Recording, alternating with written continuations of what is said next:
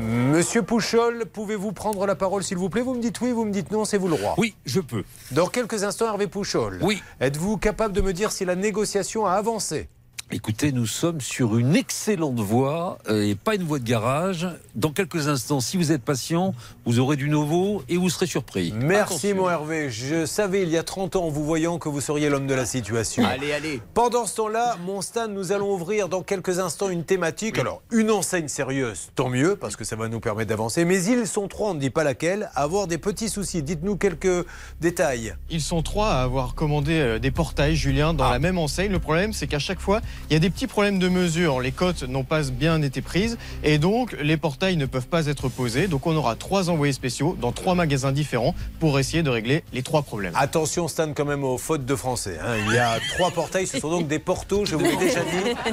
Faites attention, les gens nous reprennent surtout. Il faut là-dessus qu'on soit absolument nickel. Mais là-